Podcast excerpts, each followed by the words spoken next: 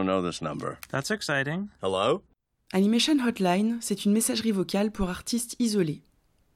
L'annulation de trop nombreux festivals cette année a coupé court aux heureuses discussions spontanées où l'on parlait de projets en cours, d'idées embryonnaires, de films aboutis. J'ai eu envie de prendre des nouvelles de ces esprits créatifs, tout en laissant la liberté de s'exprimer au moment opportun, sans pression de l'immédiateté. Boris Labbé est un artiste multiple. Difficile de lui attribuer la seule étiquette de réalisateur, alors que son travail se place entre illustration traditionnelle et pratique innovante, pour former des objets visuels animés, destinés au cinéma comme aux espaces d'installation. Son film de fin d'études à l'EMCA l'a révélé au Festival d'Annecy en 2011, où une myriade de personnages aquarellés nous entraînaient dans leur chorégraphie hypnotique. Il a depuis développé un langage enclin à l'improvisation, au calcul de probabilité, jouant sur les esthétiques, mais aussi sur les motifs de boucle, de répétition et les métamorphoses. Son dernier court-métrage La Chute était en sélection à la Semaine de la Critique en 2018, et je me demandais, entre autres, s'il avait tiré un trait sur sa carrière de moniteur de ski. Voyons donc ce qu'il en est. Bonjour Clémence et bonjour Anna. Euh, ici c'est Boris, je vous parle depuis Madrid, qui est une ville encore non confinée, au milieu de l'Espagne, voilà, qui est la plupart confinée. Voilà, c'est une situation politique un peu particulière qui fait ça. Ben, ça m'a fait très plaisir d'avoir de vos nouvelles. Euh, moi, voilà, depuis Madrid, c'est vrai qu'il bah, y a peu d'auteurs ici euh, avec qui je suis en contact, donc ça me fait plaisir euh, de vous écouter et puis de vous partager un petit peu ma situation du moment. Anna, en tout cas, ça m'a fait super plaisir de t'écouter aussi et puis de voir que tu avançais bien dans ton film. On avait discuté, je pense qu'on avait beaucoup échangé par mail sur nos projets respectifs. Et je voyais bien que ce projet il te tenait très à cœur et qu'il était très personnel euh, et en même temps très ambitieux. Donc euh, je vois, je vois bien toutes les problématiques que ça peut poser. Euh.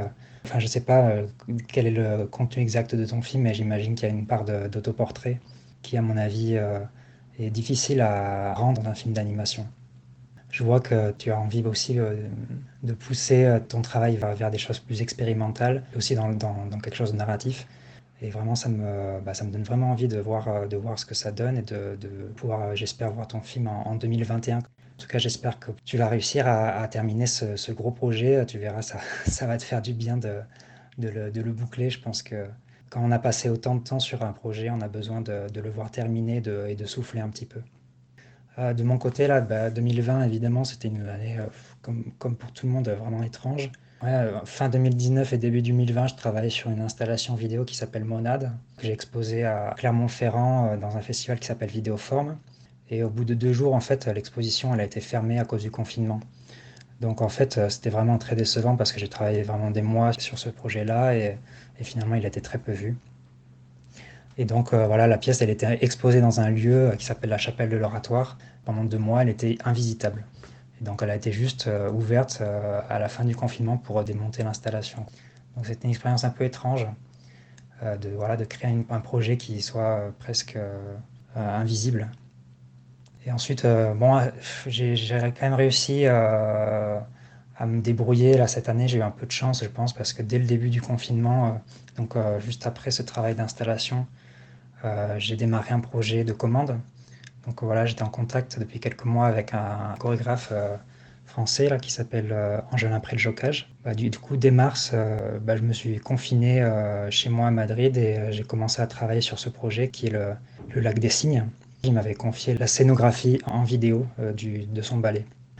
Et donc, bah, ça a été un truc assez fou parce que je suis parti sans, on va dire, sans préparation.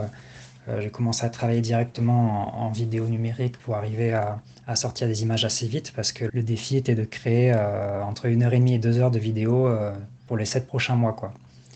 Donc ça a été vraiment très intense. Moi, j'ai vraiment pas eu de pause du tout, ni de repos en fait. à partir de mars jusqu'à octobre, j'ai été en on va dire en production et, en échange avec, avec le chorégraphe. Mais en même temps, comme on avait des situations de voyage qui étaient un peu difficiles entre la France et l'Espagne, j'ai vraiment beaucoup travaillé à l'aveugle. Bah, j'ai pas vu les chorégraphies avant, donc je créais des images qui pour moi me parlaient, mais en même temps je savais pas comment ça allait euh, fonctionner sur le ballet. Et donc bon, ça a été quand même une très, très grande expérience voilà, de créer cette adaptation entre mon idée du, lac des cygnes et que j'ai pu faire euh, sur, euh, sur le travail dansé. C'est un travail qu'on a réussi quand même à montrer début octobre au Grand Théâtre de Clermont-Ferrand. Donc je suis assez content qu'on ait pu le finir parce que c'était vraiment un gros projet. J'étais vraiment, j'ai fini vraiment épuisé. Et je suis content que ça puisse finir parce que c'était entre les deux vagues. Quoi. Donc on a pu terminer le projet, j'ai pu passer à autre chose depuis. Donc là, ben, pour vous dire un petit peu, depuis, euh, je suis un peu, on va dire, en, repos, en décompression. Ça fait euh, un mois et demi euh, là que je, que je prends un peu mon temps à réfléchir sur ce que je voudrais faire par la suite. Quoi. Je suis un peu la tête du côté du Japon. C'est un peu étrange, mais c'est vrai que ben, j'ai pas mal voyagé au Japon ces dernières années. J'avais, bon, j'ai fait un projet qui s'appelle Cirki avec la communauté Ainu à Hokkaido l'année dernière. Euh, et, j'avais envie là de peut-être repousser, faire un autre, un autre projet avec une thématique japonaise.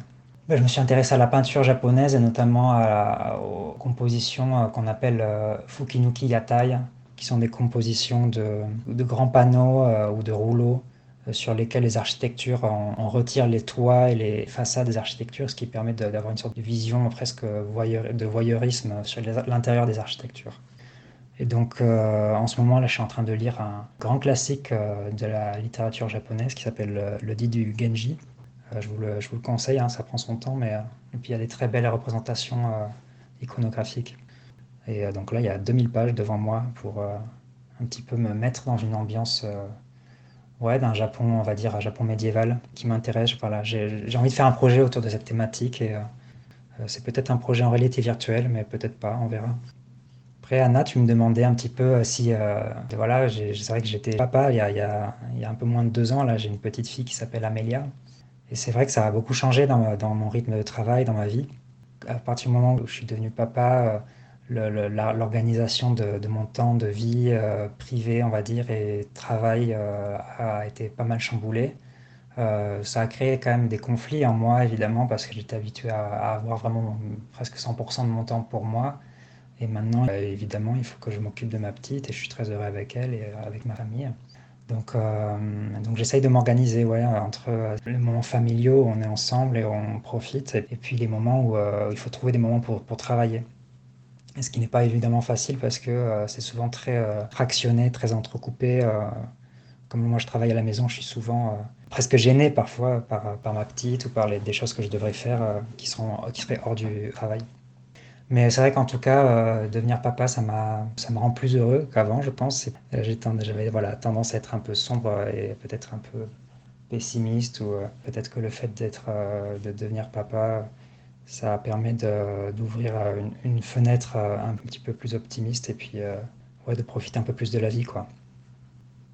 Donc peut-être, si je voulais avoir des nouvelles de quelqu'un, j'ai pensé à Rio Orikasa, je pourrais pas dire qu'on est amis, euh, on, est, on se connaît pas très bien, mais on s'est croisés plusieurs fois. Et euh, la première fois, c'était à la Cinémathèque québécoise en 2016, je crois. J'avais une installation qui était montrée, et puis il était là-bas, il travaillait à Montréal.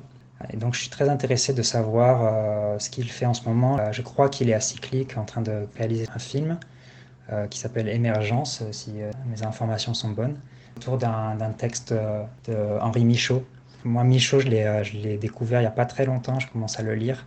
Et euh, ça a été assez révélateur pour moi. Du coup, je suis très intéressé de savoir comment il se sent avec Michaud euh, et comment avance son film euh, si finalement il arrive à rentrer en dialogue avec, avec cette œuvre littéraire, avec son travail de cinéma d'animation.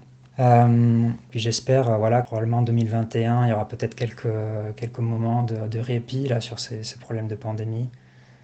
j'espère qu'on pourra se déplacer, j'espère qu'on pourra voir des films en, en cinéma. Allez, je vous fais des bisous depuis Madrid. À bientôt, ciao.